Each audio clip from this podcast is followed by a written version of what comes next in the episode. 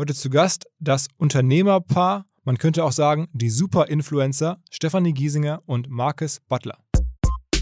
So for us, it's very important. We love fashion, and the fashion industry is shifting at the moment because um, the textile industry is the second most polluting industry in the whole world. And um, yeah, we're basically just focusing on trend orientated clothing that is sustainable. Herzlich willkommen beim OMR Podcast mit Philipp Westermeier.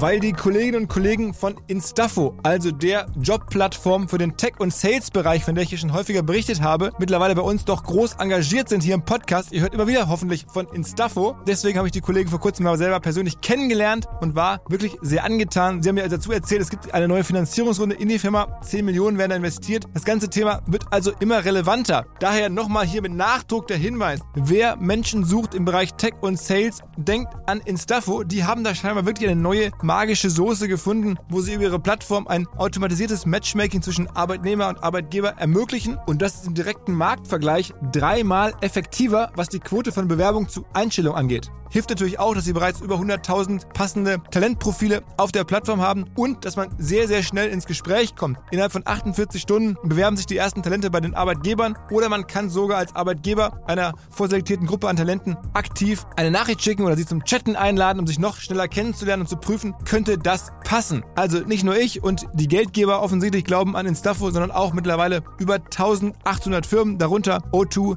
RTL, HelloFresh, MyPoster, viele, viele weitere. Instafo ist auf OMR Reviews bestbewertet 4,8 Sterne in der Kategorie Recruiting Plattform. Firmen, die nun Instafo ausprobieren möchten, sehr gerne. Ihr spart außerdem 500 Euro auf die erste Besetzung, wenn ihr euch anmeldet über Instafo mit Doppel-F, instafo.com slash OMR.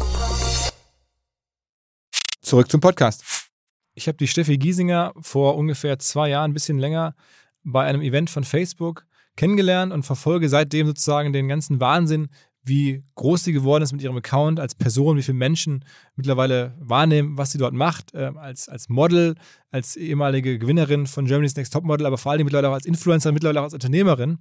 Und so habe ich da irgendwie, als jetzt die Chance da war, mit ihr zu sprechen, sofort zugeschlagen. Besonders cool fand ich, dass sie das gemeinsam ähm, hat machen wollen mit ihrem Freund, einem ähm, weiteren riesengroßen Influencer aus YouTube herausgewachsen, mittlerweile auch bei Instagram groß, mehrere Millionen Follower.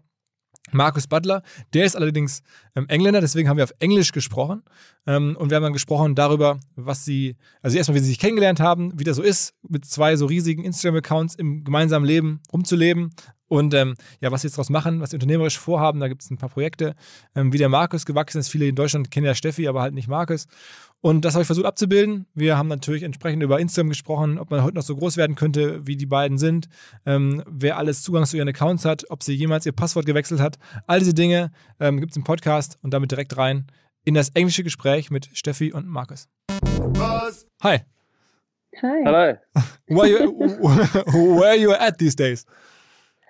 Well, we're in Berlin. I'm on the couch upstairs. Marcus is downstairs, so the sound is good. okay, okay. so I'm chilling on the couch. Where are you actually, Marcus? Are you in the dressing room or in the? Yeah, I'm I'm sat in the dressing room. This is oh. definitely the most unique podcast I've, situation I've ever done because of the situation. So Yeah. Do you, do you live in Berlin together?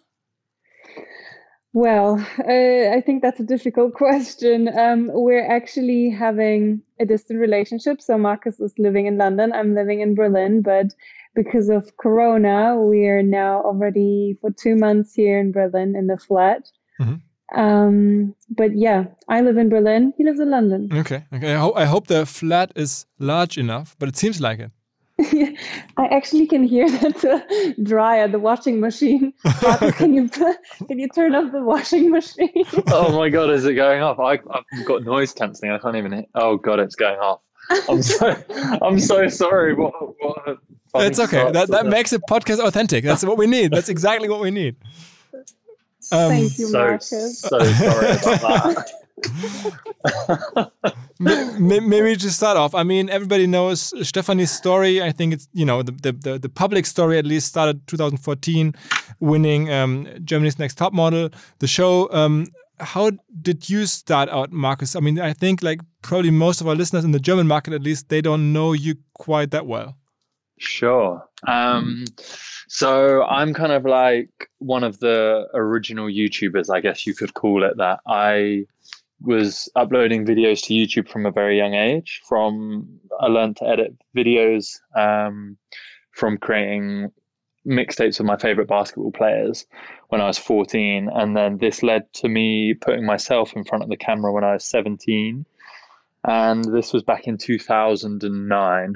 So this was kind of a long time ago before influencing became a thing, before you could earn money on YouTube. And I became part of a generation that kind of pioneered the content on YouTube. And it's funny because me and Steffi were speaking about this earlier.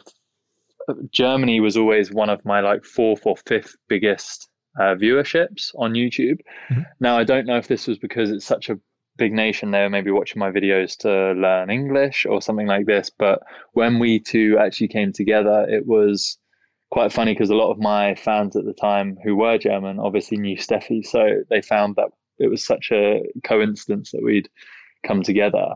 Um, but yeah, I kind of how Sorry. did it happen? How did you come? I mean, where did you meet? Do you want to tell it? no, you can tell it. I can tell it. Okay, so yeah. Instagram did a trip um, to the amfAR Gala in France, in Cannes. Mm-hmm. And uh, yeah, Marcus was invited from England. I was invited from Germany, and we met on this trip. We sat on one table, and I guess, yeah, Marcus lied his eyes on me. I, I was, I was, um, yeah, yeah. Maybe you can tell it, Marcus. yeah, I mean, she, she set it up. So yeah, we went on this trip to amfAR Gala, and Steffi was there. They Instagram took people from all over the world. They took me from the UK. They took Steffi from Germany.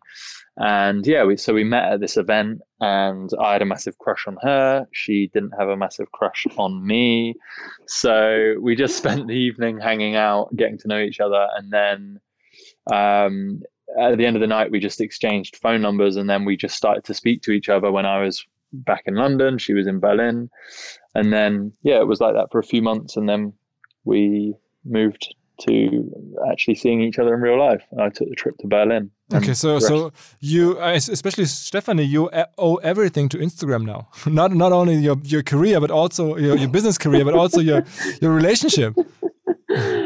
That's funny. I mean, we know the people who are working for Instagram, and they're literally like, "Okay, you're gonna call your baby Instagram, right?" And are like, "Uh, sure." okay, but but so so you started out as a YouTuber, and then did you like change your content over the years quite a bit? I mean, what we can see from you today is that a lot. I mean, it seems like it's a lot different from putting basketball videos on there. Yeah, um, yeah, yeah, for sure. Like you know, I always say I uploaded videos to YouTube over a 10 year period from the age of 27, uh, from the age of 17 to 27. And when you think of how much you change as an individual over that time period, it's natural that your content would change on YouTube. So I did everything from daily vlogs on YouTube to comedy sketches. I had a gaming channel at one point. Um, I kind of collaborated with a lot of different people in the space. I had a podcast for three years. Uh, I had a book. I've done all those things that um, a typical YouTuber sort of moves into. And then I also discovered a passion for, I guess, fashion in the last sort of two years and started to move more in that space through Instagram and the things that we're now doing. So that's kind of a bit of my transitional journey, I guess. Was it inspired by, by Stefanie? The fashion stuff. Yeah, yeah.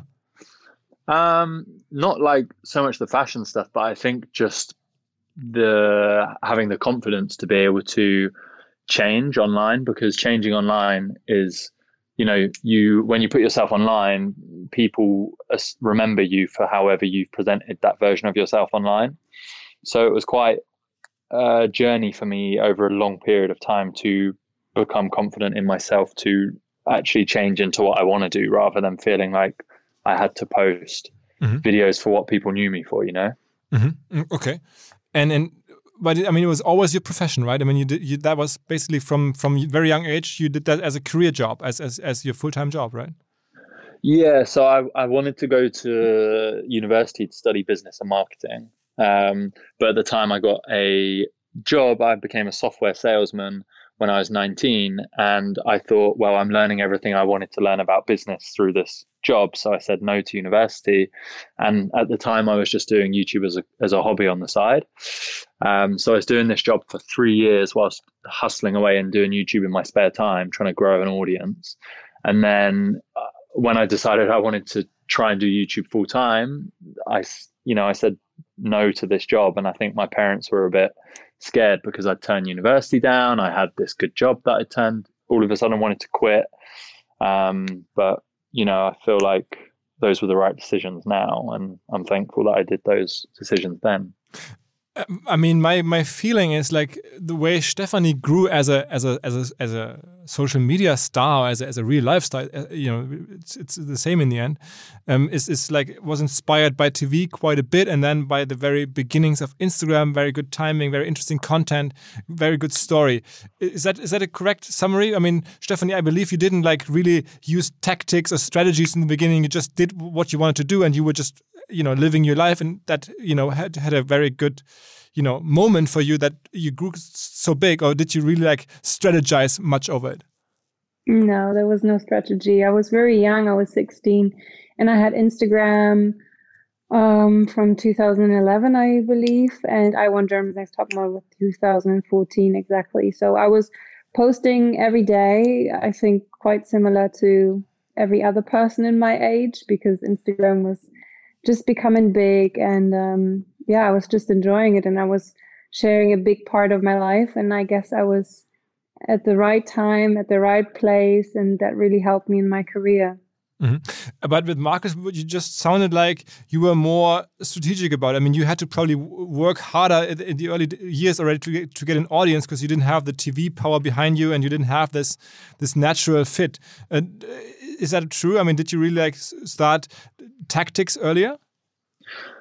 I mean, like I was, I call myself like a second generation YouTuber. So you you had the the generation before me who were the first ever people to sort of upload a video blog on the internet, and then it was people like me who were watching these people, and then we you know, we sort thought that was cool and then thought, oh, I want to give this a go too.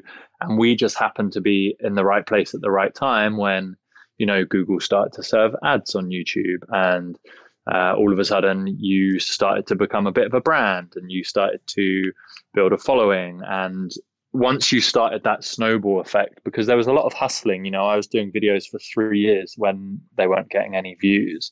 And it just got to a point when something, I don't know, right time, right place. I don't know really what happened. And then this boom just happened. And from there, it kind of snowballed. And yeah, it just started to work for me and some of my friends at the time. What was the turning point? Or was there like a certain video or a certain new new element on YouTube or like a certain thing that you did that that really like turned the, everything around? Yeah, I'd, I'd probably say it was collaboration. So the generation of YouTubers that I come from, we were the first guys who really pushed the collaboration model. So we we sort of we were friends hanging out doing the same type of thing and that brought us together anyway, because, you know, at the time back then, uploading videos to YouTube 10 years ago, you're a bit of a weirdo. Like it wasn't a normal thing. Um, so we sort of connected over that. And then we just were like, why don't we start making videos together? Because it's more enjoyable. You, you, you know, the content's more fun to film. If you're doing challenges or whatever, it's more fun. And at the same time, you can cross pollinate and share an audience. And we we tried it it's, it worked and then there was a sort of a group of about six of us so we all started to just grow and collaborate and hang out all the time make videos. We went on tours we toured around you know the uk around parts of america. So i'd probably say it was the collaboration part for us that really started that rise how about uh, in in the fashion game, Stefanie? I mean, I noticed from an outsider perspective that there's also a lot of collaborations going on. I mean, you've been together with other influencer uh, people like from Germany in your early days. You it looks like you build up other followerships. Um, is, how do you think about collaboration? Well, I think collaboration is very it's very good because you can always help other people and other people can help you and it's actually nice because it's a people's business. So it's like having friendships and just enjoying the time together while you're actually building a business and growing a business together. But that was never in my head, I guess, because I was so young and I was never business orientated. I never thought of, oh my God, I need to take a picture with this person or I'd like to do a collaboration with this person. It was more very authentic and I was just posting pictures with my friends who happened to be influencers as well. But do you feel like today, when somebody is with you, you look at how many followers they have and who shares what and who profits more and who profits less? Um, is that something that in your head when you meet people, you know, in a, around the platform? Yeah, so I think this person has 5 million followers. I want to be in there. No, of course this is not how my brain works. And to be honest, I know that many people are tactical in that kind of sense, and there's nothing wrong with that because it is a business in the end. But um, yeah, for me, it's, I don't know, I, I couldn't bring this before a personal relationship. And I no, I don't know. It is a hard topic. It is a very interesting topic. And I'm not that type of person who is trying strategically um, getting into a relationship with people who have a lot of followers. No. But it seems like this is like going on all over the place. I mean, if I look through Instagram, I always like find that there's like art relationships growing that might seem inspired that seem inspired by by you know somebody profiting from somebody else. Yeah. Yeah. I, I, th- I think you have it in like any creative industry. Even if you take a look at music you'll have people collaborating on songs who for sure are not friends of each other but their labels might have come together and gone yo mm-hmm. guys this will be really good. You've got a big audience here. You've got and they do it. But on the contrary you also might have two musicians who genuinely are friends and have a really good relationship and then they make a song. Because of that reason. You know, I think it's kind of the same in any uh, creative industry where you you have things like that. Mm. That's true. Okay. Um, and I mean, you two uh, seem to be collaborating quite successfully as well, right? I mean, uh, is that, I mean, did, did, like one of you grow? Uh, I mean, I, I believe Marcus, you must have grown quite a bit on Instagram, quite since since Stefanie has has uh, at least in Germany has always like put you in her stories and everything. Yeah, I pay her a really good fee. Actually, so funny. No, actually not. I mean, that's that's always. It's so weird because when we're at home, this is not us, the people who are on the outside, you know, and not the people who have the big amount of following on Instagram. So we sometimes think about it, talk about it, and laugh about it. But it's not that Marcus profited of my career or I profited of his career. I don't believe so. I think it was very weird for our fans um, who knew me and who knew Marcus before our relationship when they saw us dating. That was like very interesting for them, I guess. But I don't really think that we changed each other's careers. Do you think so, Marcus? No, I think we're we're just in a really lucky position where we both understand each other's careers because there's aspects from both of them that are similar. And i think that's what has helped with understanding each other's situations um, and why we can be so open about it because you know we've both experienced similar situations. So um, i think it helps if anything. Okay. I mean, just to get an impression, Marcus, if you walk around in Berlin is that going to be like a situation immediately where people come to you and want to take a picture and like point the finger and this is Marcus? Or is that only happening in London? Um, to be honest, no, like not really um, in Germany and also in London. I find I actually find when you go to like major cities in the world, like London, New York, places like that, these cities are so uh, populated with people who are constantly uh, never stopping. There's, you know, people go to these cities because they're working nonstop. They draw those types of people there.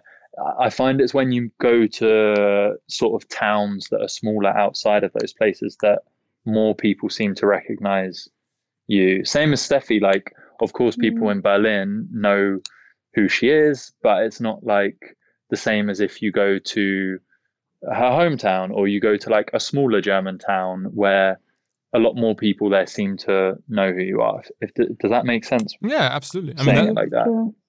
Yeah. And and do you do uh, like corporations uh, with brands as well together? I mean, do is there major brands that, that sort of like ask both of you to work for them? I mean, I mean, I know that you, we're going to talk about that in a second. That you have launched your own brand now, your own company, but uh, there must be a time before that when you worked uh, for for brands quite a lot. And did you like you know sort of like appear there as a couple? Yeah, there were a few times where we worked together. We worked together for L'Oreal, for Dolce & Gabbana. We walked for them together quite a couple of times. Um, but other than that, no. And I think we never did a cooperation on Instagram together with a brand. It was always just like physically or as a model. Um, no, that was never really the case.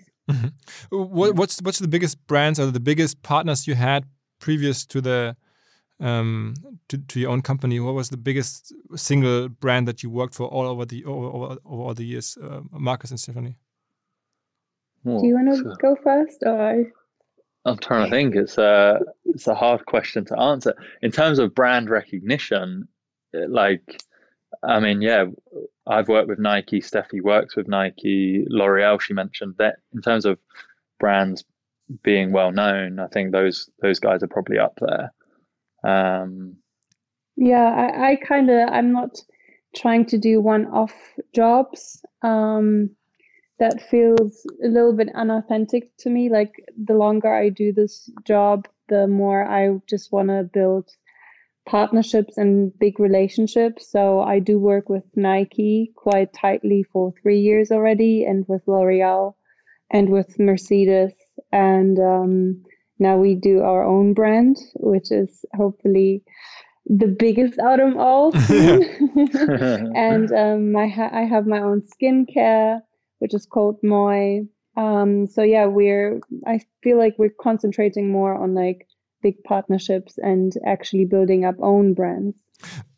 Okay, let's talk about that a little bit. I mean, your own brand. That's that's the that's the big new thing. Um, how did that start? And, and I mean, obviously, it's something that's been seen before in this whole space. I mean, there's people starting with Kylie Jenner and and others internationally that that have you know realized they have such immense. Uh, uh, reach, uh, you know, traffic that they can create, they can basically sell everything they want. Um, how did it start for you? So I started with my own skincare, and that was two years ago now. Um, the decision for that came because I was well aware of that I can sell things that because of people, yeah, they trust me, and I'm like an idol for some people. Um, so I was like, that's actually so cool that I can create my own products and I can decide how they look, what's inside of them, and like bring all the attributes in there that are important to me, um, rather than just advertising a brand that doesn't have anything to do with me, that just pays me for a one off job. And I think many influencers will start to do their own brands now, which is, I think, a quite smart move. Hinweis auf Findling. Findling ist eine sehr erfolgreiche SEO-Agentur, die bis vor einiger Zeit noch Webstube hieß und mir vor allen Dingen deswegen ins Auge gestochen ist, weil ihre Masterclass beim OMR-Festival ruckzuck ausverkauft war. In Minuten wollten Menschen hören, was die Kollegen von Findling zum Thema SEO zu sagen haben. Ein Grund dafür sicherlich die Referenzen. Findling arbeitet unter anderem für Firmen wie Snox, Ergotopia, Dermanostik oder mein BAföG. Der Fokus ist also, Firmen über Performance SEO beim Wachsen zu helfen. Wer herausfinden möchte, ob sich für ihn auch SEO lohnt oder die Ansätze von Findling vielleicht konkret lohnen, der kann sich eintragen. Es gibt keinen Sales Call, sondern eine kostenlose Beratung unter findling.de slash OMR. Also auf der Landingpage eintragen und dann gibt es eine Beratung, wenn es richtig gut läuft, vielleicht von Maurice Marinelli, dem Gründer persönlich.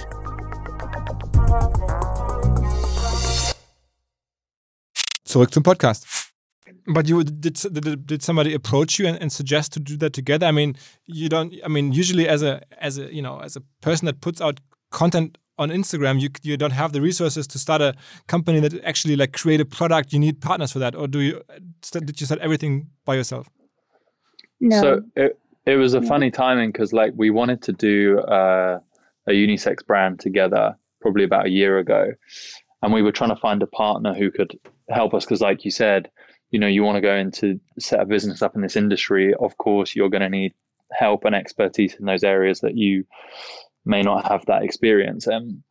So we really weirdly through one of my friends got introduced to a guy called Mike who essentially is the the founder of nu-in and he kind of brought this vision and initial concept to us and then we just kind of realized that yeah we could come together here and create like a much bigger thing than we ever originally wanted to do and that's kind of how we got into it. You know, we've built a team that have we've got so much experience from all the different areas of the business that we have never had experience in, and we've got a team now of twenty, just uh, twenty one now, and yeah, we just launched the other day, and it's super exciting. But and and about uh, how many parts or like how many percentage of the companies do you actually own then? I mean, that's, is, is that like basically everything is yours and the partner, the, the, the founder is just a small shareholder or is, or is it his company and you're just a little bit um, uh, participating in the company? Yeah, so we're all um, co-founders in the company. We have a few different co-founders. We got Mike, you got me, you got Poppy, who's our creative director, um, obviously Steffi. So it's kind of like um, it's built up of of a team of, of co-founders. Okay, okay, and yeah. some bring the in industry expertise, and you bring the reach, basically. Yeah, exactly. exactly. We're, we're equal shareholders, and that's also one thing that I would advertise to any influencer or to any person, to be honest, who wants to start a brand. You have to trust and find the right people for every part of the brand because you can't be like, okay, I can do it all myself and I know exactly how it works. I'm just going to find um, the place where it can be produced and that's it. But, you know, knowledge is key. And of course, Marcus and I, we know that we don't know everything, especially not in this industry. It's so hard. Like people are studying for this for, I don't know, five years. So um, it was vital for us to have someone like Mike, who's our CEO. What, what's going to be the core product? I mean, if you if you like people like hearing about nu-in for the first time, what, what's going to be the, the, the one key product that stands for the brand? Is it a, a white T-shirt or blue? what is it? No, it's fashionable clothes. It's it's sustainable, fashionable clothes. So for us, it's very important. We love fashion, and we want fashion to be fashionable and like trend orientated, uh, but we really care for our planet, we care for our environment, and the fashion industry is shifting at the moment um, because the fashion industry can't ignore the fact anymore that um, the textile industry is the second most polluting industry in the whole world. And um, yeah, we're basically just focusing on trend orientated clothing that is sustainable. Yeah, mm-hmm. the the goal with it was to make basically sustainable fashion accessible because a lot of people uh, either aren't aware about sustainable fashion or they have high price points with it. So we really wanted to make it accessible for people. Mm-hmm. Okay, but isn't that like a, in a way? I always ask myself that question, not only with focus on you, but in general. I mean, sustainable fashion like coming from a fashion company is like it's sort of like hindering its own business, right? I mean, if somebody uh, buys a sustainable jeans and then he doesn't buy any further jeans for the next couple of years, this is not going to be good for the company, right? So, uh, so you have to like you sort of like you know. Uh, disrupting your own business in, in, in the midterm if you if if you sell sustainable well, things yeah, I think I think it's more like we live in a consuming society where people are are buying things and people are always going to be buying clothes and people are going to want new clothes. So it's like if we can be the source for those people to come to when they do want to spend money on clothes, knowing that the impact of the production on those clothes has a minimal impact on the planet versus going to other typical brands where they have a much higher impact on the planet. That's what we're trying to achieve here. Um, yeah, if you look at all the fast fashion brands, they're going through the roof. Still, they do. And people just love to consume. People love to consume fashion, and we are living in a trend orientated society. So that's that won't change. And even if you will t- tell people, okay, buy less clothes, buy less everything, that won't really happen because our economy, everything is built on consumption. And it's just about how do we change that in the direction of, okay, let's make less harm to the planet. For example, if I can give an example, if you take a normal t-shirt, you need 2,700 liters to produce one t-shirt or 10,000 liters of water for one pair of jeans.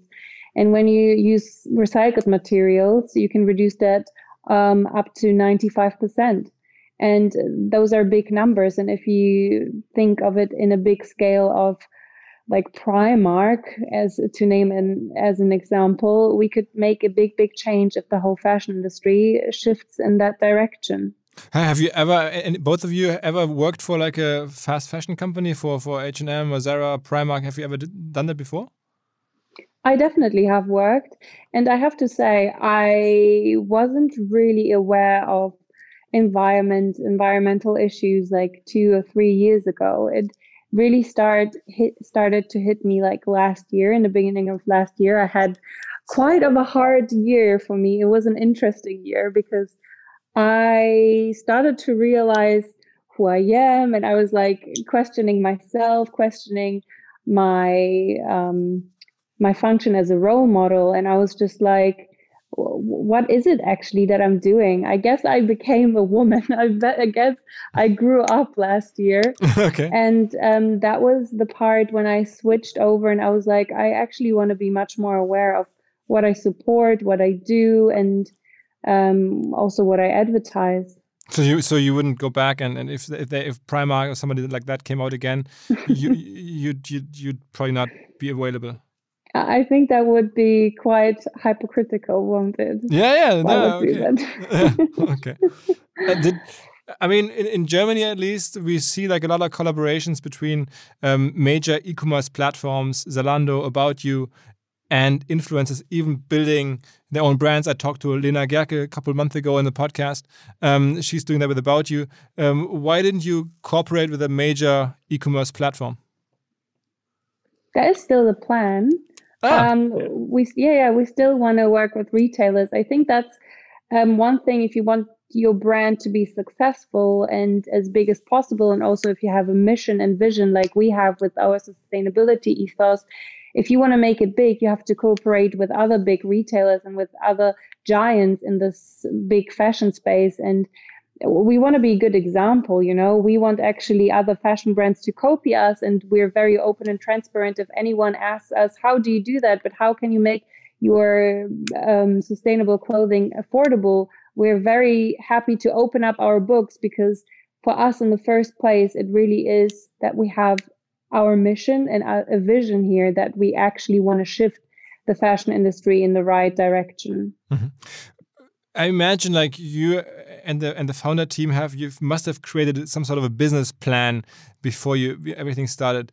Like just take me a little bit in, into this business plan. Do you think like like next twelve months you're going to be able to like I don't know do five or ten million revenue already, or is it going to be a, mm -hmm. a, long time away, or what, what what's your what's your thinking?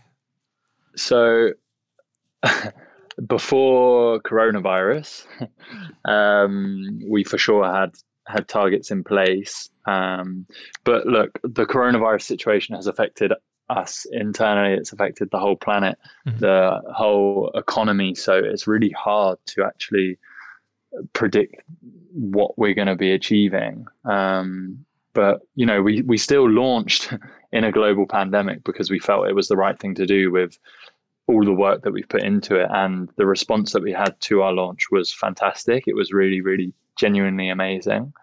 Um, so yeah it's a hard it's a hard thing to answer but of course there's a business plan there's there's targets that are set there's there's numbers that will have to be um, hit but you know that's part of the journey it's part of the process and yeah hopefully we can still find success in a global pandemic. okay. I mean, I understand that's very you know unusual circumstances for everybody. Um, but just to, you know get get a feeling like if you really push it hard with both of your accounts and you really like promote something. I imagine. I mean, you're selling like stuff that costs uh, uh like what's what's a what's a, what does a typical item cost? Um, uh, a typical nu-in item anything from 19 euros to 89 euros. So let's say average 50 euros. So mm -hmm. can can you drive like a, a, million euros in revenue in a day? Is that possible if you really like push something? I mean that that would be amazing. but it's but it's, um, it's, it's realistic. I think it's realistic. Yeah. Wow. I do. Wow. I, I, I think I think it's um it's realistic at a different time though. So at, at what level of brand awareness you have because you got to think so much of what we're trying to do is build brand awareness because we've just put a new brand into the world. A lot of people need to uh, be drawn into that brand. They need to understand that brand. They need to see what the clothes are like. We have a reputation to build in that part before we have instant trust in that brand, you know? Mm-hmm. So for sure, at some point, I think we would love to be able to to drive something like that. Are you going to work with um, offline businesses as well? Is it, uh, I mean, is it mostly going to be sold online through platforms or through your own, uh, you know, online store, or are you going to, you know, look at partnerships with, with or like even maybe open your own shops? Yeah, I mean, it's plan. all. That's, yeah. that's the plan. That is the plan. So we do want to have an own shop one day, um, which will be more like an explore exploring world. I want to call it, where you can learn about sustainability, about fabrics, about factories, and so on. So it won't be just a standalone um, normal shop, I would say. But we do want to work with other offline retailers because that's again another step um, of how you can grow your business. And we are in conversations with many, many shops, and we'll see with who we will then have a relationship. Marcus, you've been in, in different industries at different times, I know, but on different platforms. But would you say that across all influencer industries or influencer sectors that you've uh, that you've experienced, uh, like Instagram and fashion on Instagram is probably the most like the best to be in from a business perspective? I mean, is it the most money to be made in, in, in, on Instagram and in fashion compared to, let's say, gaming on YouTube or other stuff that you've seen in the past? Ooh, um, that's a really tough question to answer. I think in terms of building a brand, uh, if you have a product, working with influencers in the beauty and fashion sector is very appealing. But in terms of gamers, you know, these guys drive huge revenues for themselves through live streams and um, merchandise and and selling products. So that's a really tough. It's kind of I almost can't put them in the same conversation. Um, but if I can yeah. be honest, I don't even think that the fashion business, especially for men, is that big. Also, not online. I think as a male, you're most likely to, I don't know, build up a big business if you do something else like gaming, like uh, digital concepts. But I feel like the fashion industry is not growing as fast in the male audience. Okay, and is it still growing in the in the female sector? I mean, I mean, you, are in it in for, for for like almost a decade now. Um, is it has it changed? Has it slowed down a little? Do you feel like it has like everything has sort of established itself and there's like the dynamic is a little down, or is it still like you know apart from coronavirus, is it still like as dynamic as it was three four years ago? I would say it's still the same um, for women, definitely, because you can see all the other big retailers are still growing, are still doing those big corporations, and big influencers still do their um, collections for the retailers. So that's definitely not a market that is sinking, and I don't think it will sink um, soonish because that, as I said, that's like something that people love. It makes them feel good about themselves. Um, I mean, fashion, and it is just in consuming business. And I think that, yeah, that won't change in the next few years. I'm quite sure about it. Do you think that your careers would be possible in 2020? I mean, could there be another Stefanie Giesinger like coming out of television and then all of a sudden a couple million followers on Instagram? No. Um, that's impossible today? That I think that is quite impossible today. The dynamic changed in that type of sense. Um, even when we speak about our nu-in Instagram channel, I mean, it's amazing that we have 46,000 followers now, um, just in a couple of days because of Marcus and my push. But I think if that was like four years ago, we would have much, much more followers. But the algorithm changed. There are much, much more users on Instagram now, and there are more influencers than ever out there. So that definitely changed. And I think there will be a complete new market soon. Um, and maybe it's TikTok. Who knows? Are you are you uh, uh you know happening? Are you doing stuff on TikTok? Anyone of you? we we've, started, we've experimented. we tried, we experimented. I have to say, I feel old. When I open this app, I'm like, fucking hell, I'm old. What, okay. what is this concept? But it is very interesting. It is very entertaining. And I don't want to miss out on this. I don't, you know, I, I have the feeling of missing out. So I will definitely experiment and um, try to do more content on there.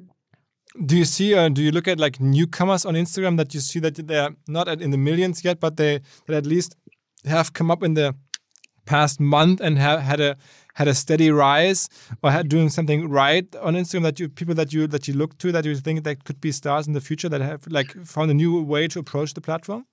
I, I think what's happened now is like we we came onto the platforms at, at the beginning of time where there wasn't really many public figures using these platforms, whereas now the platforms have kind of segmented into their niches and people fall into those niches and will build followings within those niches. And these followers may be smaller followings when you look at their numbers but the engagement is so high there because they're driving this smaller highly engaged following purely on that niche whether it's you know a gardening instagram account or how to fix your bike wheel or something. There's there's now like these niches that are being created for everything and i think that's where people can experience new growth in those areas because like Steffi said the the influencing world has become so saturated. Every man and their dog is now an influencer so.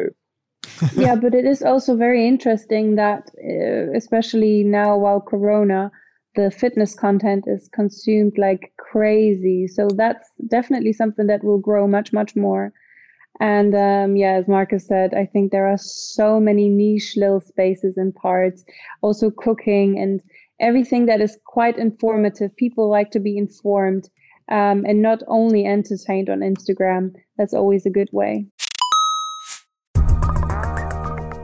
spannende neue Anlagemöglichkeit, von der ich vorher so noch nicht gehört hatte. Und zwar unser Partner Liquid, eine der führenden deutschen Vermögensverwaltungen. Fünfmal in Folge zu Deutschlands Top-Vermögensverwalter gewählt worden. Moderne Vermögensverwaltung auf Family Office Niveau heißt es, aber sie bieten das halt auch jetzt immer mehr der Breite an. Also man muss nicht unbedingt sehr reich sein, um in die Sachen investieren zu können, die erfahrungsgemäß wirklich Spaß machen. Dazu zählt unter anderem auch Private Equity, eine Anlageklasse, die in den letzten 20 Jahren, in 16 Jahren, den Aktienmarkt global outperformed hat. Also Private Equity sehr lukrativ für die, die damit investieren können, aber kann halt nicht jeder. Bis eben jetzt, wo Liquid es möglich macht, sogar, und das ist das Neue, mit einem Sparplan, wie man das von klassischen Börsenanlagen kennt, mitzumischen. Also neues Produkt, das heißt Liquid Private Equity Next. Und da kann man, wenn man sich auf 10.000 Euro festlegt und jeden Monat etwas bereit ist zu sparen, einsteigen und dann von den Renditen von Private Equity mit profitieren. Wer darüber mehr wissen möchte, natürlich alle Infos wie immer in den Show Notes oder unter liquidliquid.de slash omr. Also liquid.de slash omr. Da könnt ihr rausfinden, ob das für euch passt und ihr bekommt mit dem Code OMR 2024 OMR 2024 bis Ende Juni diesen Jahres 200 Euro Willkommensbonus und eure Zeichnungsgebühr in Höhe von 1% des Gesamtinvestments entfällt. Zurück zum Podcast. And for you, is that I mean the the, the long term future now? Is that your main profession to to build up um, your new company, or is it just like something that you do for the moment, and then do, find new stuff and hold the shares, and somebody else will be doing the operational business, or is it something that you'll be involved in as, a, as an entrepreneur, basically, for the next years to come on a daily basis? For me, as a plan, it's definitely something that I want to be involved in in the next few years as an entrepreneur, and that's definitely the, the direction I see myself going.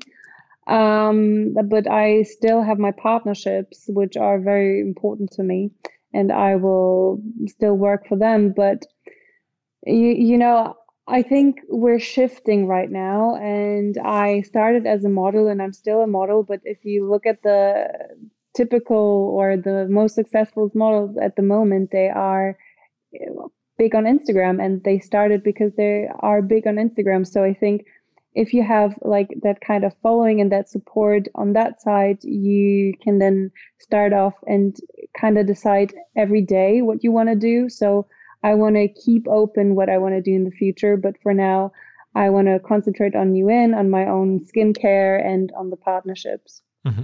Mm-hmm. Um, and you, Marcus? Yeah, yeah, yeah. I mean, I mean, Steffi answered it well. Look, I've I've always been interested in business, and I've always set businesses up around uh, everything that I've done. You know, I've got a music management business I set up. I did a healthy subscription snack box.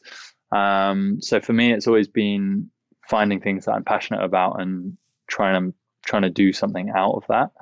And it now just so happens that we found one in fashion, which is hopefully doing something good for the planet as well. Um, so yeah, it's kind of it's super exciting right now, and I'm I'm loving it because it's the first time I've been involved in a proper startup and having that whole energy and ups and downs that you experience within a startup is one it's a crazy experience um, but two i feel like we're also learning so much and who knows what the future holds but for right now it's yeah it's nu-in it's uh, everything else that we've got going on around those things as well is, is, there ever a day that you don't go on Instagram? I mean, have, have you days where you don't visit the platform? I love your questions. Honestly, they're so good. But I have to say, I feel addicted to the platform. And sometimes that annoys me so much that I leave my phone in another room or I don't even take it with me. So I don't take my phone on a trip on the whole day. Mm-hmm. Um, but I wouldn't even say that there is a day where I don't open Instagram. It's it's hard for me. I mean, it's it's your, it's yeah. it's your business, right? I mean, so I mean, you know, other people go to the office every day, so it's. I mean, I feel like it's it's justified in your position to be there every day. I'm just asking. I mean, it's. I'm not. I'm not trying to make a point. I'm just, you know, find it interesting. Um, it's it's your office basically. Yeah, I think for sure. But also, we have become so addicted to our phones. Like, you know, I feel if I don't look at my phone for more than an hour or a few hours, you start to get anxious like am i missing things because i think how businesses are transforming now as well like so much of our business conversations are are whatsapp driven mm-hmm. so it's like you it's hard to leave the office whether that's instagram whatsapp like all of these things are now driven through these little technical devices that we carry around with us day to day. So every now and again, and Steffi is much better at this than me, we try and have these days where we don't go on our phones at all. Uh, you know, we don't have it next to our bed or, or these types of things. But Steffi's a lot better at that than me. I find that really hard. How many people have access to your account? I mean, I know that like, you know, with major accounts, there's like tons of people helping and, and editing and, and, putting pictures in and everything. How is that with you? I mean, you're probably not the only ones um, having access to your accounts. No, it's just us. Seriously? the new in and account. No, right? Our personal ones, you mean? Yeah, I mean the the, the large ones. I mean the the, the million yeah. people. Yeah. Seriously, it's just, just... It's, yeah, yeah, it's just us. Yeah, I, I do my content. Honestly. Marcus takes my pictures. I take his pictures of him and I don't know. I think I wouldn't trust other people into my Instagram account. I don't know. I, I have this Instagram account literally since 2011. Same password. And I and say no, I have changed it. um, but I just honestly, I, I feel like that's my world, that's my vision, that's me being creatively expressing what's going inside of me. And I wouldn't want other people to take part in this. Okay. I, that sounds quite e- egoistic, doesn't it? But it's just like it is my world, it is my job, and as you say, it is my office. But it's it's much more personal than that. So I don't think I would, um, for now, leave other people creatively in that. No, I mean, I've just thought, thought of like support, you know, like an editor writing something down that that you, I don't know, been thinking up and then some send it to somebody else to to to post or like pictures to to edit and We've, then post or something that stuff like that. We we have this with New nu-in. You know, we have like a whole um, strategy, and we have uh, you know we have teams that help with this type of thing. But I think that's also where you see New nu-in as a as a brand, and even though, of course, Steffi is a brand as well, it's it, it's not it's not seen like that. It is kind of like what Steffi says. That's more her, and it's her and or me, and that's that's that. But I think when you when you're building a brand uh, or a business, you, you for sure need a lot of help with those types of things.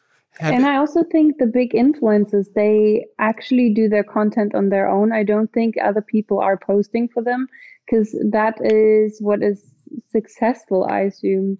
People like to see real content, content that is happening in the moment, that is relatable, and that is not filtered through a thousand filters and super edited. And um, we more and more, we're craving this realness. So I don't think it's actually a good step to get people into an Instagram team. I, th- I think just to add on to that, it's different for YouTubers because YouTube, you are editing takes so much time and creating video content takes so much time. So I think a lot of YouTubers move, will look to work with editors and people just to help with workloads. But but that's probably yeah, that's probably where it goes. Have you ever been back on YouTube? I mean, uh, was it like you left YouTube for good? I never want to say I left for good. I just I just took a step back from the platform for then. You know, I still have like I think I still have over four million subscribers on one of the channels. So who knows what will happen with that channel and what I'll do with it, or if I'll ever upload to it. I don't know. Could you sell honest, it? I mean, isn't there people like that? Like, whoa, I, can I can I buy your like channel? You're not using it anymore. Four million, it's probably worth like, like a lot of money. Would would this be a good time to put it out on air if anyone wants to buy it? Yeah, exactly. like, yeah, we could we could auction uh, your old account. um, no, so it's actually in in YouTube's now terms of service that you're not allowed to sell a channel. I did sell a channel, however, back in the day, what before I put myself on the channel on the on the I did another channel that I built up some followers to, and I actually sold it to a German person mm-hmm. when I was 16 years old. Mm-hmm. Yeah, like years and years and years How, ago. For like a couple thousand or like a couple hundred? Yeah, yeah, 1,500 euros. Okay. Um, but you know, I was 16, and it was yeah, I was like, yeah, of course. Like, I'm not going to use this channel. I don't know. It's super weird, but I felt kind of like I was on top of the world at that point when I was 16. okay. Okay. Okay, okay. So, uh, what could I shop now at nu-in? I have to look. I have to see. But but it's it's it's it's unisex, right? I mean, it's for it's for um, men and women, right? Yeah, it's for it's for men's, women's. Um, we have active wear. We've got plus coming for plus size in in the summer. So we, like we said, we really want to make it accessible. So pretty much anyone will go onto nu-in.com and they will find something for them. Um, that that's the goal. Maybe maybe one last question that I, that I mean I I try to build up my little Instagram followership like now as a as a B two B guy, um, and and and being way too late. But I I'm like one thing that I'm thinking about is that it really depends on the frequency. I mean, if you put out too little, um, it's just not good enough. You have to like have a steady output and a high frequency. Is that something that that you would agree with, or is that something that uh, also is, is true for your uh, game? Uh, it's it's a really tough one because it's like I've seen experiences in both. So like when back in the YouTube days, the more frequent I posted, the more growth I experienced. Whereas on Instagram, it's like I know for some people that's the case, but I also think if you're posting so much, you can also annoy people. I think it's whatever your audience become um, that they sort of follow you for. So if your audience land on you because they, they kind of like what you do and you post once or twice a week, and then you go to posting twice a day, nonstop in the stories, that, that might start to annoy that person. So they might unfollow you. Mm-hmm. But I think it's different across every platform. Are you going to Coachella this year? No. I don't think so. but it's happening, right? It's happening. Is it? Uh, yeah, is it? I'm not sure. No, they moved it to October. Yeah, I mean the lineup's incredible. Yeah, and, and they moved it, uh, and they moved it to October, and I mean it's out there, and it, it, I, I, was wondering. I mean, it's it's always a big place for for fashion and influencer people, right? Yeah, yeah, it it, it is, um, and we've been there like every year. Um, the typical influencer always there, but no, the lineup is legit so nice. So we we, we did want to go, but I don't think this year will be much traveling for us because um, yeah, non-essential travels is just not something we want to do. Um, but one thing I, I want to say mm-hmm. for um, nu-in, so we actually didn't tell you that one of our strategy is that we will do co- collaborations with influencers, so they will do their own collections for nu-in. That's oh. also one way how we want to grow because we really know and we saw it from other retailers that this is like the fastest and best and biggest and most most authentic way to grow an audience for your brand. Okay, so so so who do you have in mind? Are already like some collaborations that you are like working on that you can disclose? Well, Marcus is our master here. He's signing up all the influencers. um, yeah, so we it's a bit of a shame because a lot of the collaborations that we had in the pipeline had to be put on hold because of Corona, because mm-hmm um, some of our factories uh, closed temporarily closed down. So we had to put a lot on hold. Um, but I don't, yeah, I can't reveal anyone now, but we for sure have a nice lineup of people who will come on board and either collaborate with us for promotion of the brand or will be bringing out their own collection with us. And that, that's that's global global people, not just German, not just UK, from all, all, all aspects of the globe. Yeah, Okay. Yeah, exactly. Okay. So Philip, you will definitely find some kind of clothing that you will like. yeah, yeah. I'm, I'm looking forward to that. I, I mean, I'll be following you, and then you know, hopefully at some point, Marcus, you'll be sporting something that I can then shop. hopefully, that'll be cool. all right, all right.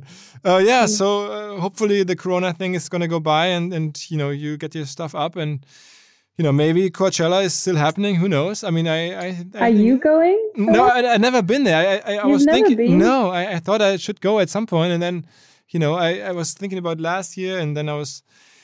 Uh, didn't happen, and this year, then it looked like it's not real. But I saw the documentary at least. There's a really good documentary on. I think it's free on YouTube that says um, 20 years in the desert. I, just watched oh. it you should watch it. It's it's a great documentary cool. about Coachella and how it all began, and you know the very early years, why it's there, and the guy that founded it. Then he had to go to prison for drug trafficking for seven years, and it's really a weird story. And now it's yeah. so big. So if you like, you know, have some some time in the on the sofas, then uh, maybe uh, twenty years in the desert. I, it's a free promotion. I really liked it. Oh, thank you. Okay, I will take a look. And mm. you might think and say whatever you want uh, about Coachella, but I have to say, I always loved it. I love the concept. I love the music there, and it's actually a very, very nice festival. Absolutely. I mean, it's. I mean, I'm a festival guy, as you as you know, um, and it was to me, it's it's it's it's inspiring to see how they did it and how they you know how they grew it, and it, it, it's very like credible. Uh, the German word credible or like legit. I mean, it's it's not. I mean, it's obviously it's a place for influencers these days, but I think uh, mm. it has the right spirit. It was very like a punk rock in the beginning, and then it, it shifted, but it's still, still, the same crew. I mean, in the beginning, I didn't even know who's hosting and who's actually owning it, and um, mm. this is all in the documentary. Oh, that's cool. Nice. Nice. Thank you. Yeah, yeah. Thank you for being on the podcast. Thank Thanks us. Hopefully, you'll, you'll be around for for OMR 21. We do our yes. We we uh, you know pick up where we left off. this year. That, that, that's cool. That's nice. All right. Alrighty, mach's Thank- gut. Ja, ja. Oh, Genau, ihr auch. Tschüss, tschüss. Ciao. Ciao. Dieser Podcast wird produziert von Podstars bei OMR.